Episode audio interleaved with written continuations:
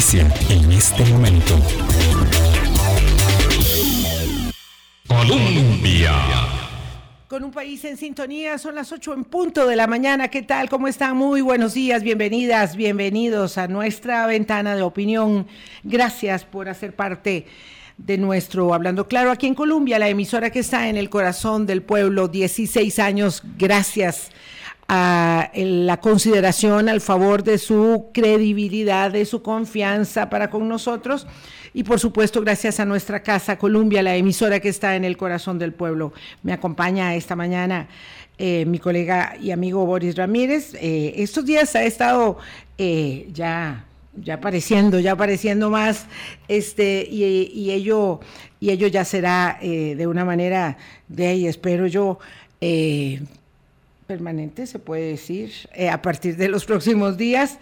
Y con eh, su concurso, por supuesto, podemos observar los temas de la actualidad nacional e internacional como el que hoy nos va a situar en uno de los focos más candentes de la realidad latinoamericana, más dolorosos y un espejo acaso que no debemos dejar de observar para apuntalar en nuestro propio quehacer cotidiano como ciudadanos democráticos la defensa de la, de la institucionalidad, pero también las demandas eh, insatisfechas de los ciudadanos que hoy en las democracias protestan. Boris, ¿qué tal? ¿Cómo estás? Buenos días, Vilma, y buenos días a toda la audiencia de Hablando Claro y de Radio Colombia.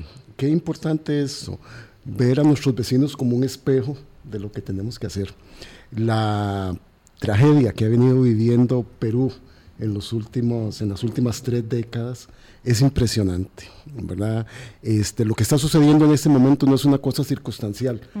es el resultado... No salió de la nada. No salió de la nada, es el resultado y las consecuencias de muchos años este, de distorsiones generadas entre el Poder Ejecutivo y el Congreso allá, pero además ver a un país que significa tanto en la identidad de América Latina como es Perú, en lo histórico, en lo literario.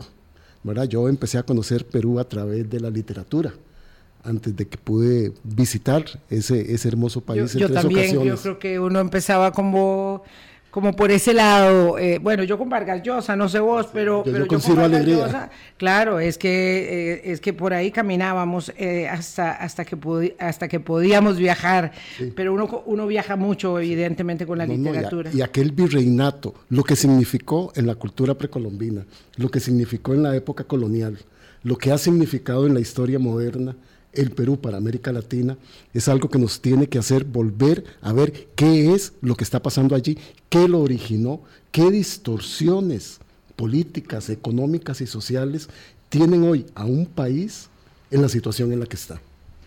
Como siempre decimos en esta ventana eh, de opinión de una enorme vitrina, observamos y entresacamos cada día algún hecho particular, alguna mirada específica, un abordaje determinado de alguno de los muchísimos em, eh, autorizados y autorizadas, de las muchísimas voces autorizadas, para tratar un tema. Y yo hoy eh, le agradezco especialmente a don Luis Santiago Yacoma, catedrático en Derecho Internacional y director de análisis político del Instituto de Estudios Estratégicos de Perú, eh, además un experto en temas de seguridad nacional, que nos haya mm, abierto este, su espacio. Aquí son las 8 y 3 minutos de la mañana y en Lima las 9 y 4 minutos. Y mi eh, primera consideración, además de agradecer su atenta em, disposición para acompañarnos, don Luis, es preguntarle cómo amanece hoy eh, no le diría que el Perú entero, porque es vasto, inmenso, pero cómo amanece la ciudad de Lima donde usted se encuentra. Buenos días. Buenos días. Ante todo, muchas gracias por las bonitas palabras sobre el Perú. Eh, les agradezco. Y eh, respecto de, de vuestra pregunta, Lima amanece relativamente tranquila. Solamente quiero referirme a la magnitud, para empezar, el análisis de las manifestaciones según la Defensoría del Pueblo, una institución de indudable prestigio, no son más de 7.000 personas las que se movilizan a nivel nacional. Eso equivale al 0.0001% de población nacional. Lo que pasa es que son 7.000 personas, en algunos casos, no en todos, eh, que promueven vandalismo y no protesta. Las protestas son justas, las protestas son justificadas, pero no pueden degenerar en vandalismo, en tomar aeropuertos, en bloquear carreteras, porque eso afecta la vida cotidiana de millones de peruanos, de millones de familias. Eso creo que hay que dejarlo en claro porque eh, a nadie en su sano juicio le gustaría ver a su propio país con carreteras bloqueadas, aeropuertos tomados y, con amenazas a la población si no salen a marchar. ¿no? Eso quiero que hay que dejarlo en claro. Por lo demás, estoy a disposición de tus preguntas. Disculpe, doctor, porque teníamos problemas de retorno, Boris y yo, y entonces no lo podemos escuchar adecuadamente, pero sé que nuestra audiencia lo está, lo está copiando perfectamente. Yo, en lo que pude captar, qué pena, de verdad, porque esto es básico para la para poder hacer la entrevista este, eh, adecuadamente, pero en lo que pude captar, usted decía que nadie en su sano juicio puede aceptar que una situación como esta se esté, se esté presentando, pero el hecho es que está ahí la situación. Entonces, eh, entendiendo, digamos, el desconcierto y la desazón que hoy eh, cunde en el Perú respecto de una situación que se ha desbordado, quisiera que pudiéramos ir mm, observando los elementos objetivos y subjetivos incuestionablemente que han, digamos, desencadenado esta ola, esta ola de protestas. Es decir, porque también hay que mm, tener claro que las personas no se tiran a la calle. Durante semanas y semanas y semanas para protestar por un asunto que no tiene que ver con el aumento de los salarios, con el precio de los transportes, sino con la defensa de lo que ellos consideran que son eh, las decisiones por las que debe discurrir o los cauces por los que debería discurrir en este momento la situación institucional. ¿Qué diría usted que son elementos eh, que llevan a mm, detonar esta situación a partir del intento eh, de golpe, para verlo inmediato nada más, del intento eh, de autogolpe de, de Pedro Castillo, quien urde todo esto, porque no se le puede haber ocurrido a Pedro Castillo para que él presente nerviosamente el 7 de diciembre ante la comunidad nacional e internacional esa propuesta para disolver el Congreso y convocar un gobierno de excepción y con ello provocar su caída y todo esto que está pasando. ¿Cómo es que se cocina ese, ese caldo tan, tan peligroso? Gracias por tu pregunta, excelente pregunta. ¿Me escuchan ahora? Quisiera saber eso. ¿Me escuchas ahora bien? ¿Aló? Sí, Luis, gracias, Luis. Yo te eh, la audiencia te escucha perfecto. Aquí es un problema de retorno en la sala y, y, puedes continuar, por favor. gracias por tu excelente pregunta. Tienes toda la razón. El golpe de Estado de Pedro Castillo, un golpe de Estado ilegal e inconstitucional, eh, no era sino el el inicio de toda esta serie de protestas. En mi opinión, ya estaba todo preparado. El golpe fue la, la excusa que ellos mismos hicieron para promover todas estas protestas. Afortunadamente, el golpe no dio resultado, como todos sabemos, porque en el Perú, afortunadamente, hay una institucionalidad fuerte. Yo solamente quiero referirme a un aspecto respecto de este tema de la institucionalidad fuerte. Durante año y medio de gobierno de Pedro Castillo, el, partido de gobierno Perú Libre intentó por todos los medios, dolosamente, con intención, destruir la institucionalidad. Fuerzas Armadas, fuerzas policiales, Poder Judicial, Ministerio Público, Congreso, y solamente tengo tres datos para darles, que van a demostrar por qué estoy diciendo lo que digo. 80 ministros en año y medio, ¿Es posible que un, país funcione bien con 80 ministros en año y medio? ¿Con cinco gabinetes en año y medio? Y, ministros prontuariados, terroristas, eh, sentenciados por asesinato. Tenemos el caso de Iber Maravín, ministro de Trabajo, que fue encarcelado por terrorismo. ¿no? Eh, tenemos el caso de ministros con copias, eh, que se copiaron su tesis demostradamente en el Poder Judicial, ¿no? Y eso se llama destrucción dolosa, intencional de la institucionalidad y la economía de un país. A partir de ello, como no le resultó muy bien, porque la sociedad civil se defiende también, urdieron, urdieron como bien dijiste tú, lo del golpe de Estado, para propiciar esta situación. Y solamente mencionar algo clave. La señora Diana Boluarte, por quien yo no voté, pero quien es la presidenta constitucional del Perú, fue electa junto con Pedro Castillo. O sea, los votantes de Pedro Castillo también votaron por Dina Boluarte. Y nuestra constitución establece que si se vaca un presidente por el golpe de Estado que intentó hacer, asume la vicepresidencia, asume la vicepresidenta, en este caso Dina Boluarte. Conste, yo no voté por ellos, yo no voté por ella, pero tengo que respetar la constitución. Y la constitución señala que completa su mandato. Dina Debería quedarse hasta 2026. No se está quedando porque le dicen la usurpadora. Y eso no es ni, real, ni verdad, ni, siquiera tiene atisbos de legalidad. No es usurpadora. Le corresponde por constitución asumir la, la, presidencia de la República. Don, Luis Santiago, este, esta apreciación que usted está haciendo contextual de lo que está pasando ahora, a mí me gustaría ubicarla más para que nuestra audiencia la pueda entender. En 33 años, Perú ha tenido 10 presidentes y una presidenta, que es el caso de doña Dina Boluarte. Tres de estos expresidentes no tienen causas judiciales, igual doña Dina hasta ahora. Siete han sido encausados por una serie de actos y delitos que están en sede judicial. Y uno de ellos se suicidó. O sea que esta inestabilidad institucional no es ahora de don Pedro Castillo, ¿verdad? sino que viene acumulando una serie de factores y de acciones que desencadenan en lo que hoy están de nuevo tristemente el pueblo peruano. Sí, eh, ciertamente, eh, la inestabilidad eh, no viene de ahora, pero la inestabilidad con violencia sí viene de ahora. Eso creo que es necesario aclarar. ¿Había inestabilidad y hay motivos para ello? Sí lo hay, como en toda nación subdesarrollada. Pero la inestabilidad con violencia, con una violencia irracional, con una violencia, y esto hay que decirlo, hoy día nos hemos enterado por los periódicos, eh, manejada por ex elementos de Sendero Luminoso, del partido terrorista, del, grupo terrorista Sendero Luminoso, que fue supuestamente derrotado el año 2000, eh, 2000 sí, 2000, sí, 2000, pues cambia por completo la ecuación.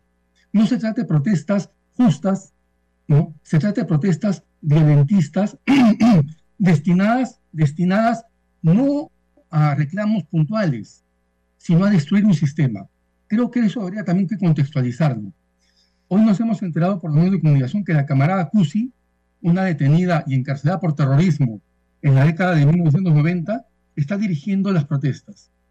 Y recordemos las palabras de Pedro Castillo en una entrevista, en la única entrevista que concedió a nivel internacional. Yo recogeré a los miembros de Sendero Luminoso y los pondré en el gobierno. Eso es realmente inaceptable, como, como, diríamos, porque todos debemos estar de acuerdo en ello. Protesta sí, violencia no. Y, y, y protesta sí, pero demandas irracionales no. ¿Y qué, se busca? ¿Qué se busca con, con, estas protestas? Destruir la institucionalidad actual. Y eso es lo grave. Eso es lo que, lo que deslegitima, en mi opinión y en la opinión de muchos peruanos, las protestas actuales. Ah, don Luis eh, Santiago es profesor de Derecho Internacional y mm, forma parte de la Cátedra de Análisis Político también eh, del Instituto de Estudios Estratégicos de Perú. Eh, vamos a hacer un, yo quiero hacer un poco de, abogado del diablo este, en, esta, en esta conversación, don Luis. Claro, eh, usted refiere a un tema que nos es muy habitual aquí en Hablando Claro, que es la institucionalidad, pero es que hay que entender que el diseño de la institucionalidad, de la institucionalidad peruana este, mm, tiene, digamos, también eh, graves problemas de origen y consolidación, ¿verdad? Este, porque eh, lo cierto es que la circunstancia que deviene en el autogolpe del señor eh, Castillo es la que tristemente, y ahora usted está hablando del Sendero Luminoso, se ve en 1990 con el autogolpe de Alberto Fujimori. ¿Y cuál es la diferencia? Obviamente la diferencia, eh, porque había mucha violencia, exacerbada, había muchos muertos. Esta vez las, la, la, violencia y las muertes pueden ser mayores en esta crisis, pero ha habido violencia y muertes en la destitución de otros presidentes. Eh, lo de Vizcarra fue muy, muy obvio y es tal vez de lo más reciente que tenemos a la mano. Ahí hubo un momento en que en un, año hubo tres presidentes. Entonces, Claro, el tema es que ese diseño institucional que establece este juego de intereses entre las agrupaciones que están políticamente también descompuestas eh, para establecer las vacancias, para establecer los juicios eh, que se dan por enajenación mental y todas estas cosas que suceden, hablan de un diseño institucional realmente eh, mm, digamos, malogrado en términos de la sostenibilidad de esa institucionalidad. Irma, y a mí me gustaría aportarle a la, a la respuesta que va a dar don Luis Santiago.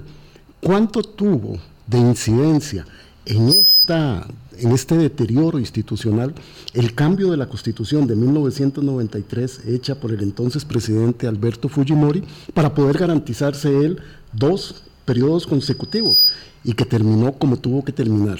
¿Cuánto ha afectado a esto que está diciendo Vilma ese cambio y ese manoseo de la constitución política?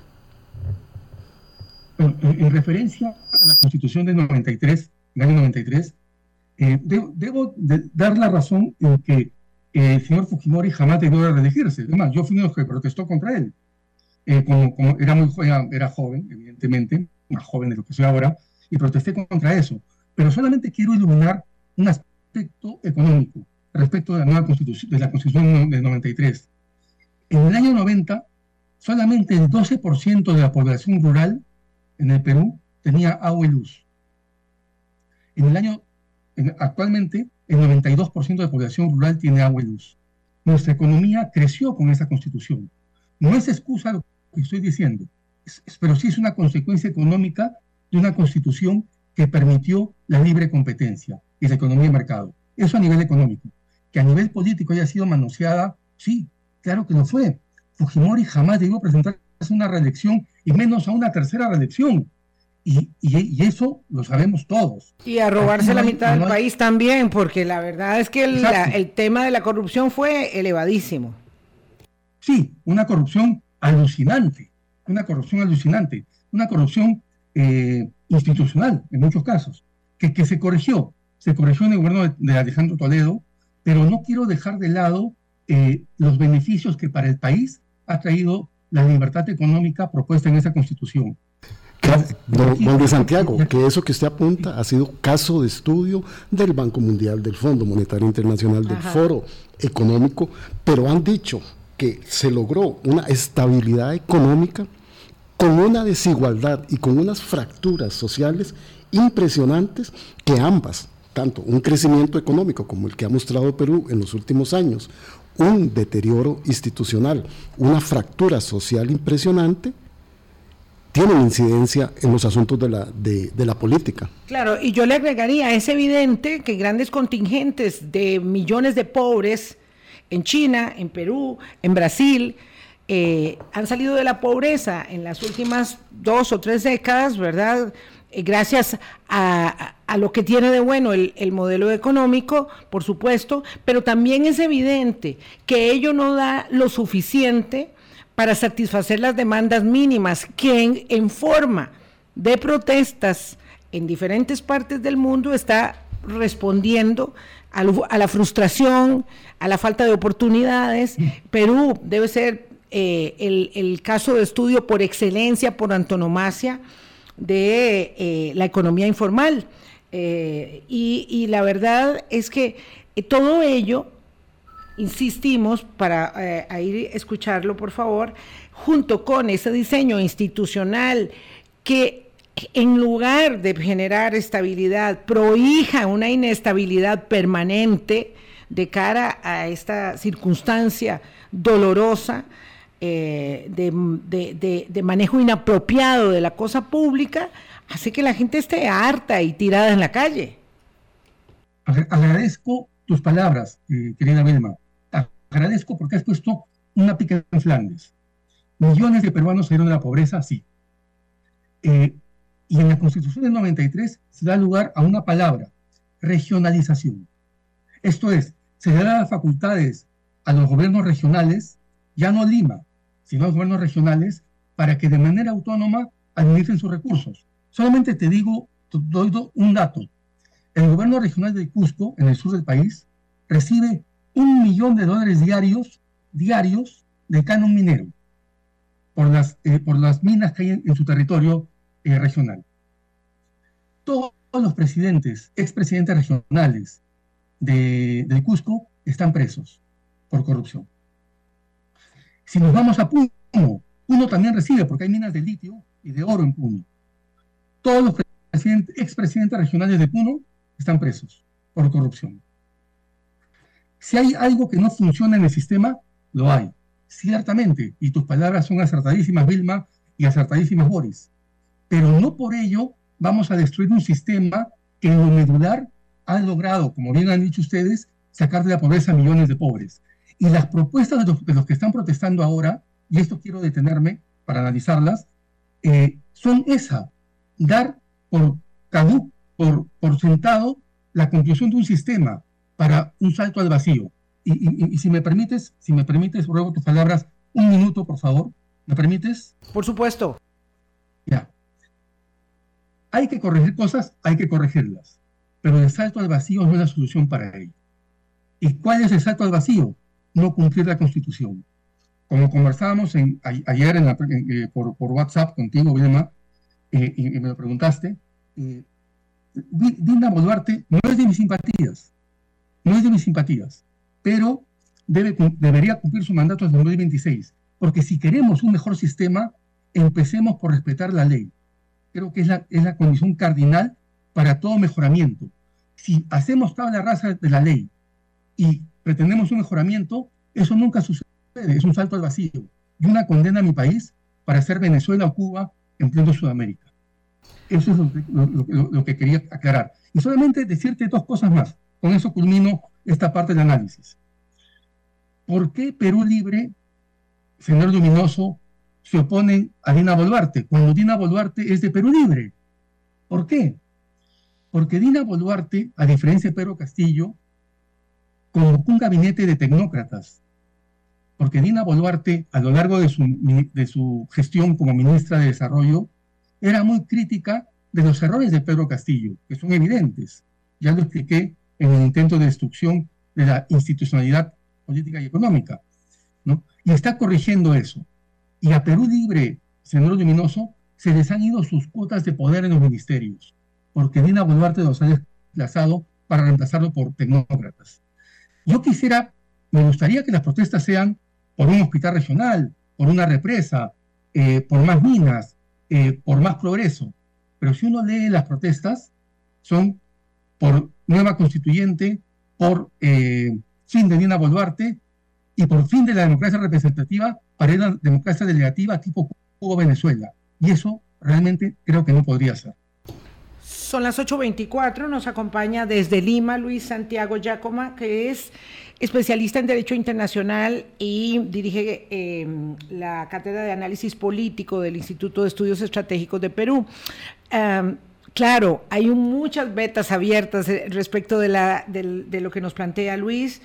Evidentemente, el deber ser, porque tenemos que coincidir en que en efecto la señora Boluarte es la vicepresidenta eh, del partido que ganó las elecciones, sí, eh, era la vicepresidenta del partido que ganó las elecciones y habiendo eh, salido del poder Pedro Castillo, es a ella a la que le obligatoriamente le corresponde constitucionalmente dirigir este periodo de enorme inestabilidad. Em, ¿Qué pasa cuando las personas, ¿verdad? dicen, bueno, es que ella había dicho que si él se iba, se iba con él y lo acompañaría. Y ahora esta demanda eh, que parece poner en un callejón cerrado la situación de que tiene que irse, de que tiene que convocar elecciones ya, absolutamente ya, ¿verdad? No que, no que en el, no, terminar el periodo que termina en el 2026, no adelantar las elecciones al 2024 como ofreció después, sino que en el mismo 2023 convocar a una asamblea constituyente, todo ello como si se tratara de sacar demandas. Eh, ¿qué, ¿Qué son los factores que están alterando Em, esta circunstancia para que la gente siga en las calles. Estamos hablando hoy de 56 muertos, según el último reporte que vi. Yo eh, había establecido 54, eh, pero luego ya 56 personas fallecidas. Durante semanas se trató de que las protestas no llegaran al centro del país, bueno, de la capital, a Lima, y ya están ahí. Em, hay un enfrentamiento eh, que parece ser también un enfrentamiento de lucha de clases, de consignas ideológicas muy superadas, todo eso está ahí afectando eh, enormemente la vida cotidiana de los peruanos y su sustento económico. Vamos a la pausa y regresamos. Hablando claro, Colombia. Con un país en sintonía 828, don Luis eh, Santiago Yacoma nos acompaña desde Lima. Sí. Y, muy bien la puntualización que nos hace él. Para que el Perú pueda seguir fluyendo por los cauces de la democracia, doña Dina Boluarte debería terminar su gestión. Un país de 33 millones de personas, con casi 12 millones de personas en alguna situación de vulnerabilidad por pobreza, un 40% de la población con problemas de la pobreza multidimensional, o sea, son aquellos que le hacen falta no solo el ingreso, sino el techo, la educación, el acceso a las tecnologías. Don Luis Santiago, eh, durante la presidencia de Pedro Pablo Kuczynski, siendo líder del Congreso Keiko Fujimori, es donde comienzan las fricciones impresionantes entre el Poder Ejecutivo y el Poder Legislativo, que hizo durante la presidencia de Kuczynski tres personas más tuvieran que asumir y terminar el periodo constitucional. Ese es el antecedente que tiene el Perú en este momento. ¿Qué condiciones de apoyo de la ciudadanía, de las Fuerzas Armadas, de las instituciones peruanas, tiene la presidenta Boluarte para poder cumplir con su mandato constitucional? Antes, eh, me quedo antes me gustaría que me concedas 30 segundos para eh, comentar una frase de Vilma, una excelente frase. Consignas ideológicas ya superadas. Eh, las demandas actuales de los que están protestando son eso. No, no hay, quiero un hospital regional, quiero más pistas, más carreteras. Son consignas ideológicas ya superadas. y, con eso voy a tu pregunta, estimado Boris. Eh, pero me sirve para contestar lo otro. ciertamente, la vacancia de Pedro Pablo Kuczynski, a pesar que, debo decirlo, lo defendí en público y en privado, era justificada. Hubo corrupción de él, personalmente de él, en una empresa que tenía en Estados Unidos, que contrataba con el Estado peruano, siendo el presidente. Eso no hay, no hay ningún, ninguna excusa. ¿no? ¿Qué condiciones debe tener Dina Boluarte para, para, eh, para seguir? Eh, Dina Boluarte en principio tiene el apoyo fuerzas policiales, fuerzas armadas y el apoyo del, eh, de la mayoría de la población nacional. No para Nina Boluarte, dejo, expreso, eh, eh, dejo expresa constancia a Boris, sino para el mantenimiento de la vida normal y que los cambios que se deban hacer se hagan de acuerdo a los casos, causas constitucionales. En lo que va de la Constitución del 93, han habido ya nueve cambios constitucionales que se han hecho por la vía normal, el Congreso. Este Congreso, el que, el que nos gobierna actualmente, ha hecho tres cambios constitucionales importantes que facilitan la vida de los peruanos y, de, las relaciones entre el Poder Ejecutivo y el Poder Legislativo. Cambios, sí, pero no saltos al vacío. Cambios, sí, conforme a los cauces constitucionales, institucionales, pero no saltos al vacío. La Iglesia peruana, y con esto culmino tu, la respuesta a tu pregunta, estimado Boris, eh, acaba de expulsar un sacerdote que empezó a hablar de cambio de, eh, cambio de Estado a un modelo Cuba-Venezuela, lo acaba de expulsar de la diócesis de Cuba. Y, retorno a lo que dijo Vilma, a la frase de Vilma, consignas ideológicas ya superadas.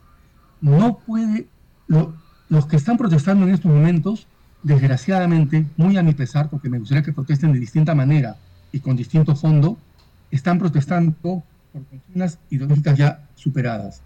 Y eso una democracia que se precie serlo no puede permitirlo, no puede admitirlo, porque significa perder todo lo avanzado, que a pesar de, a pesar de, todos los errores se avanzó mucho.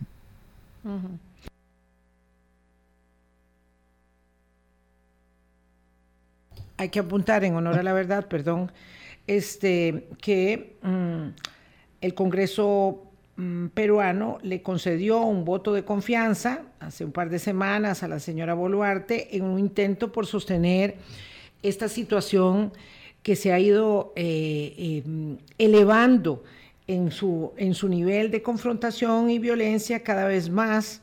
Es impresionante ver a los periodistas que cubren hoy estas protestas. Eh, si me permites, Vilma. sí, sí, sí, sí. El Congreso actual, con todos sus defectos, porque es un Congreso plagado de impresentables, ¿no? con todos sus defectos, nunca censuró un gabinete de Pedro Castillo siempre les dio los votos de confianza cuando eran pedidos.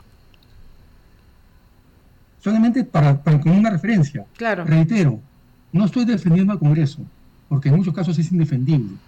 Pero lo que quiero evitar a través de eh, lo que quiero expresar es que los cambios deben hacerse, por supuesto que sí, pero no saltos al vacío como se está proponiendo. Eh, solamente quiero mencionar, eh, el líder de todo de Perú Libre no es Pedro Castillo, es Vladimir Cerrón sentenció por corrupción además. Sentenció por corrupción. Corte Suprema lo sentenció por corrupción de 20 millones de dólares cuando fue presidente regional de Junín. Solamente quiero leerte dos de tus tweets, dos de sus tweets, para que eh, el público tenga una muy buena idea de ante qué piden los que, los que, los que protestan. Tweet de Vladimir Serrón, porque es un político que usa mucho el tweet. Tweet número uno. Los niños peruanos no deben aprender inglés. Deberán aprender lenguas nativas para eliminar la cultura occidental de sus mentes. ¿Eso, eso es modernismo? Mm. ¿Eso es modernidad? ¿O, esto es siglo XVII? Y segundo tweet, porque tienen miles, pero solamente he escogido dos representativos. ¿Democracia representativa? Se pregunta. No, democracia como en Cuba-Venezuela, donde los camaradas, o sea, ellos, tengamos no solo el gobierno, sino el poder total.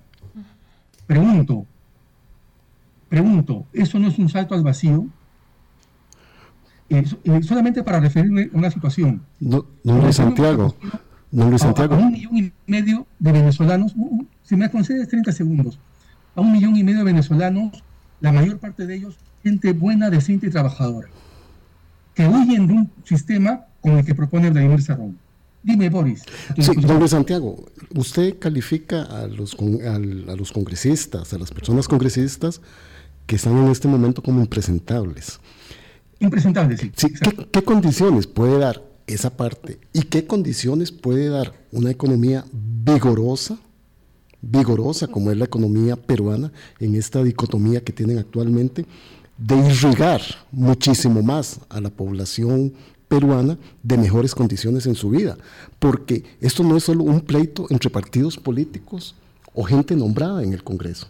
Esto tiene factores estructurales que van mucho más allá de una ciudadanía dañada, fracturada, alejada del bienestar público y que alimenta esta situación. Eh, la primera parte de tu pregunta, ¿por qué les digo impresentables?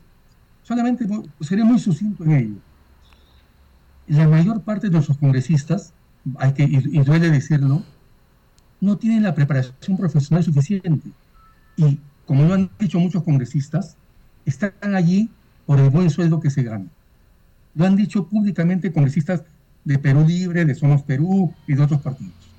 La mayor parte de ellos carece de la formación profesional para ser un eficiente congresista. Solamente decirte que eh, en las últimas juramentaciones para congresistas se jura por Dios y por la patria, como es usual. ¿Sabes lo que juran muchos de ellos? Por Dios y por la plata. La plata, el dinero. Ya, e, e, eso, eso, eso te demuestra el nivel social de donde vienen. Gente que no tiene profesión o ha sido muy mediocre en su profesión, que se ha encontrado de frente con 15 mil dólares mensuales, aproximadamente. Y, y, con esto... 15 mil dólares mensuales gana un diputado en el Perú. Un congresista, sí, aproximadamente, entre muertos y heridos, gana eso, más o menos. Obviamente, yo no gano eso, yo no gano eso. Y soy un profesional competente, capaz, he representado a mi país en eventos internacionales, he ocupado eh, cargos en el Estado, siempre sin problema alguno y sin proceso administrativo alguno. Eso, por eso se llama impresentables, estimadores. Eh, en referencia a cómo, cómo irrigar a, la población de, beneficio, de los beneficios económicos, déjame decirte algo. En Lima tenemos una, una, una zona que se llama eh, el Mercado Central, donde hay aproximadamente 100.000 pequeños comerciantes, muy pequeñitos, algunos de ellos clientes míos, porque soy abogado, y que son auténticos emporios económicos. Cada vez que las protestas modernas o Perú Libre ha intentado ingresar a esos emporios económicos de gente muy modesta, de pequeñísimos comerciantes, han sido expulsados a, piedras y palos. Si la respuesta es, sigamos con este sistema, cambiémonos en donde hay que cambiar, pero no rompamos un sistema, no lo destrocemos para un salto al vacío como que propone Vladimir Serrón. Esa es la respuesta que te puedo dar.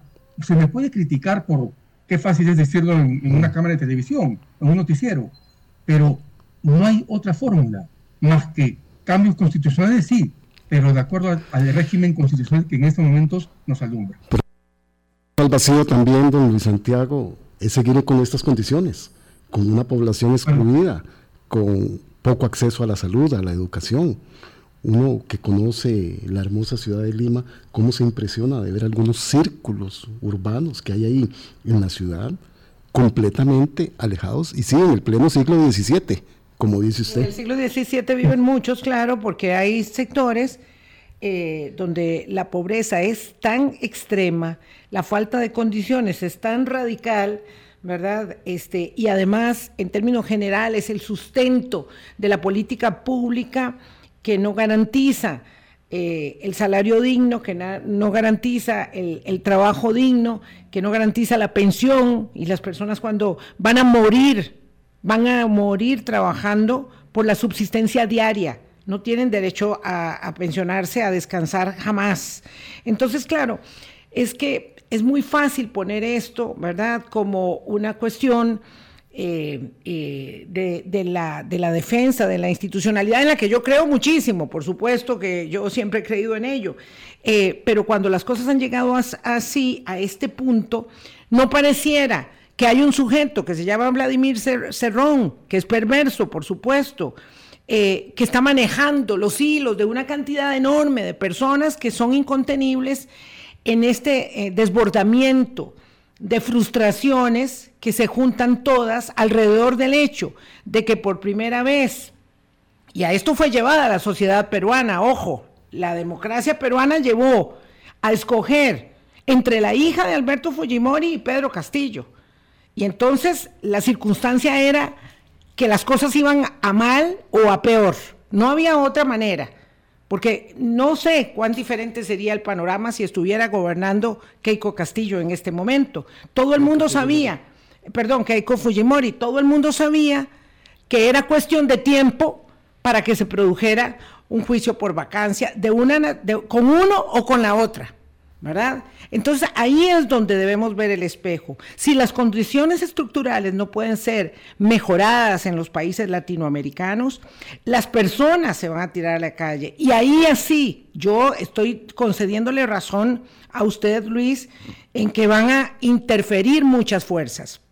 Se llamarán eh, cubanos, venezolanos, eh, como usted quiera, o terroristas del pasado que vuelven otra vez. O sea, es increíble estar hablando ahora. Yo no sé cuántos quedan vivos de Sendero Luminoso. Es que ya se murieron. Por la edad que tenían, se deben haber muerto la mayoría. Pero, o es que estaban ahí y no nos habíamos enterado. Porque también ¿verdad? Si hablamos de consignas ideológicas superadas, también del otro lado, se está estableciendo que los que protestan son terroristas. Y no es cierto. Y no es cierto que todas las personas que están en la calle son terroristas. Son personas pobres, son humildes, este, no entienden la democracia. No entienden la democracia porque no comen. Y en, y en, ese sentido, ¿cuál democracia me funciona? Esto lo hablamos mucho en el programa. Cuando la democracia no me da de comer, no me garantiza que mis hijos tengan este acceso a, la salud básica, eh, no me garantiza eh, eh, lo, que, lo que mínimamente requiero para, para sobrevivir. 98% en dos distritos de Lima, de Cusco, son por personas en pobreza, 98% en dos distritos nada más del Cusco donde se ubica el, mayor grado de pobreza. Entonces, claro, esta circunstancia, ¿cómo la contenemos? ¿Cómo hacemos para buscar una salida? ¿O cómo hacen los peruanos para buscar una salida? ¿Con la intervención de quién? ¿Con la mediación de quién? Si el voto de confianza que el Congreso le dio a la presidenta Dina Boluarte no logró estabilizar ninguna situación. Vamos a la pausa y regresamos para la última parte. Colombia. Con un país en sintonía 844. Yo hice una larga alocución antes de ir a la pausa y quiero que don Luis Santiago pueda eh, repostar, confirmar o rebatir eh, lo, que yo, lo que yo planteaba en términos eh, de estos factores estructurales que no, que no explican en la figura de un líder perverso como Luis Cerrón, eh, perdón, como Vladimir Cerrón, que la gente esté tirada en la calle por semanas y semanas este, a riesgo de su propia subsistencia, de su propia adquisición de alimentos, en una circunstancia tan dramática que más del 50% de la gente, eh, de los turistas, según reportan las agencias de, de, viajes y turismo de Perú, han puesto pausa sus eh, reservaciones y este año esto, esto eh, por lo menos en estos meses es un desastre. Me refiero no solamente al turismo, que es tan importante, sino también a las actividades de la agricultura, de la minería, en general las actividades económicas que están sufriendo ya el efecto de estas, de estas protestas, pero que además en lo personal a cada uno de esos peruanos de la economía de la subsistencia que, en la que viven, eh, no les va a permitir sostenerse. Don Luis. Eh, gracias por la intervención anterior eh, a la que hiciste mención, porque mencionaste una palabra clave, Cusco. El gobierno de Cusco, el gobierno regional de Cusco recibe anualmente, anualmente aproximadamente 400 millones de dólares de canon minero y otros 500 millones de dólares de presupuesto. Ese distrito es la región, además de recursos como el turismo, etcétera, más rica del Perú. Cierto. Y no depende de Lima. La administración de esos recursos depende estrictamente, únicamente de los gobiernos regionales. en este caso, el gobierno regional de Cusco. Claro. Todos los presidentes, expresidentes regionales de Cusco, todos están presos por corrupción. Ese es un problema que poco se dice. Se reclama mucho a Lima.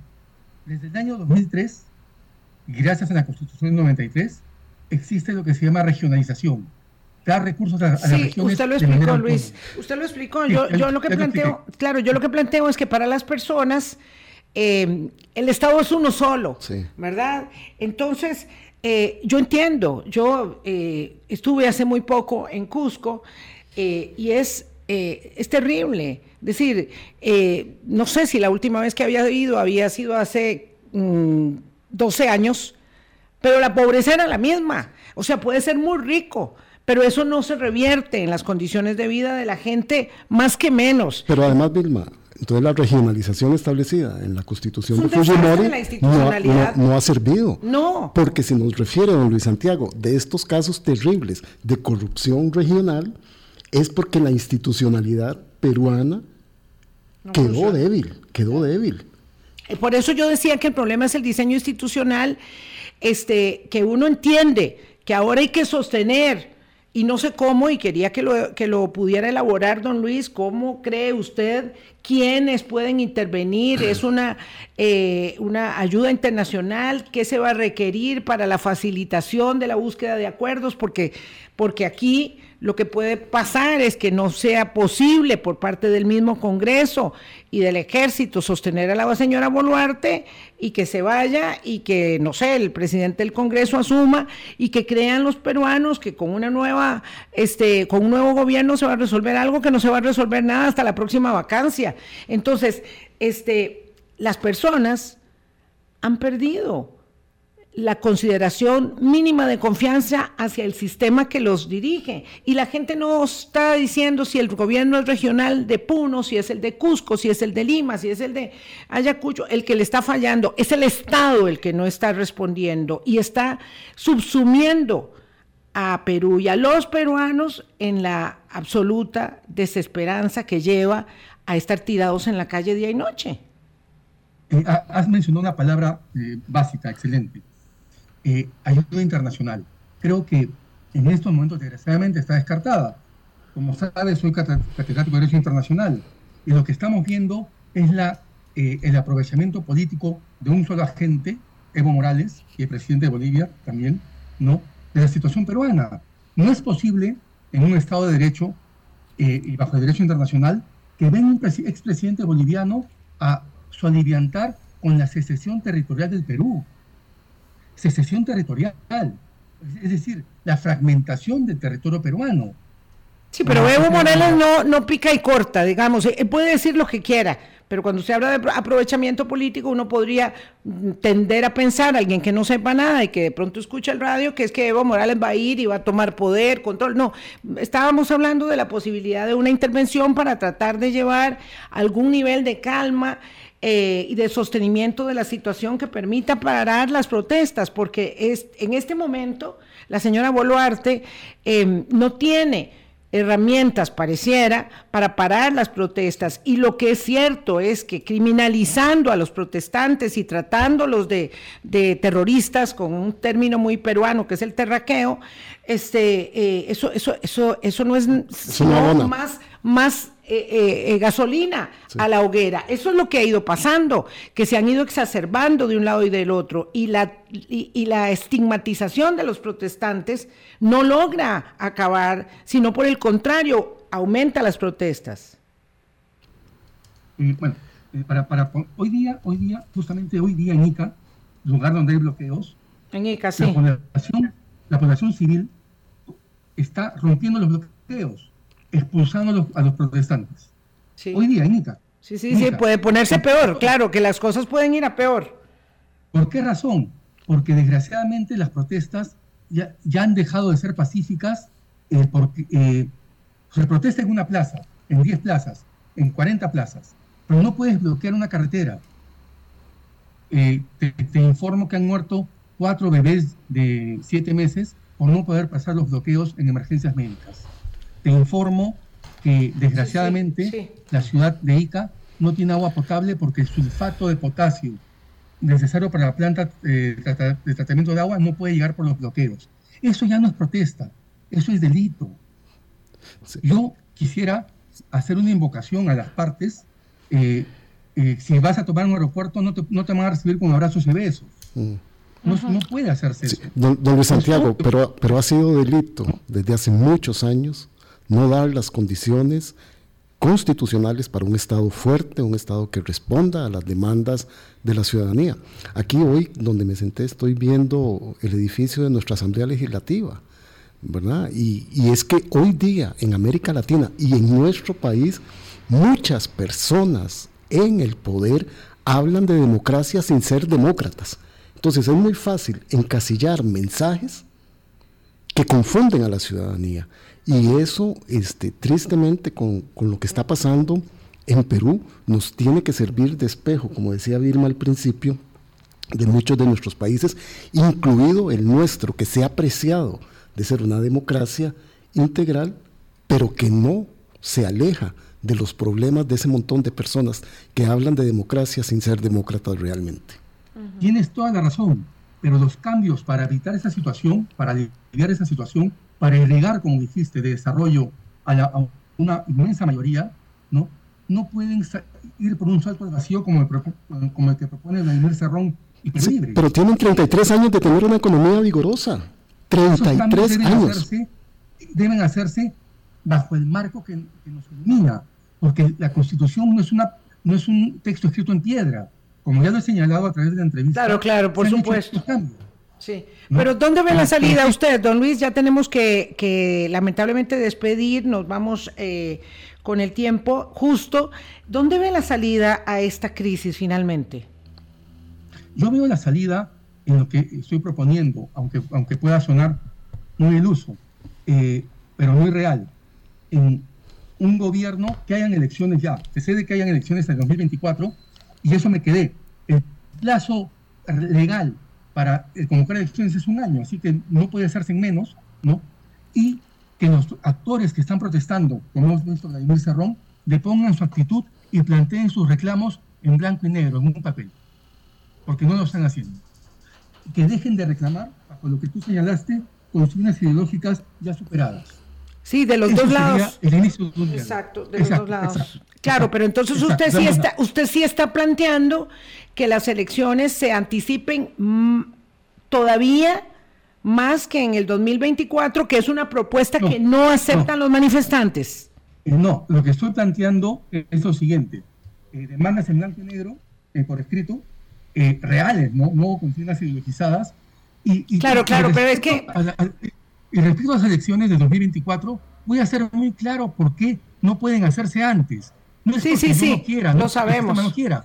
Es, es porque los partidos tienen que hacer elecciones internas y eso toma más o menos nueve meses a un año. Sí, lo entiendo perfectamente. Es, un imposible, es un imposible pretender elecciones en noviembre de este año o en septiembre, ¿no? Sí. Las demandas de los manifestantes hasta el día de hoy están claras. Ellos quieren elecciones, las quieren ya, las quieren en el 2023, sea eso racional o no racional, porque el hecho de que lo pongan en un papel no lo convertirá en racional. Esas son las demandas hoy. Eh, una constituyente, un gobierno de excepción, en fin, eh, eh, es, todo, es todo. El tema es cómo ah, establecer la posibilidad de que transite por un sendero de lo posible, por el sendero de lo posible y no de la expectativa que hay y que hayan ah, actores que tengan posibilidad de intervenir para traer un poco de calma, porque hasta el momento eso, eso no se está viendo. Gracias a don Luis Santiago, gracias. se nos acabó el tiempo, Luis. Ah, Muchísimas gracias por participar en, lo, en nuestro programa. Eh, qué cosa más complicada, Boris. Qué mal pues. sabor de boca nos queda después de haber conversado con don Luis eh, Santiago en Perú, entendiendo que esta es, eh, digamos, una de las muchísimas voces que se pueden pronunciar sobre el tema, pero que... Mm, no hay ninguna solución. Un, proceso electoral tampoco es la solución. No, para, para, llegar a la polarización que llegamos. En, poblaciones polarizadas, disgustadas, molestas, alejadas de la política, hastiadas, cualquiera puede llegar. Cualquiera puede llegar, así como llegó don Pedro Castillo y ha tenido que pasar lo que ha tenido que pasar en el Perú, en todos nuestros países nosotros vemos vamos llegando creyendo que la solución es un proceso electoral y la solución no es el proceso electoral. La solución es un Estado fuerte, dinámico, que apueste por el bienestar de las personas. Y partidos políticos de verdad, serios, vigorosos, dinámicos, y, no cascarones como tenemos hoy día. hoy día. Que la pasen muy bien, cuídense mucho. Qué mal sabor de boca, de verdad. Pásenla bien, chao. Hablando claro, hablando claro.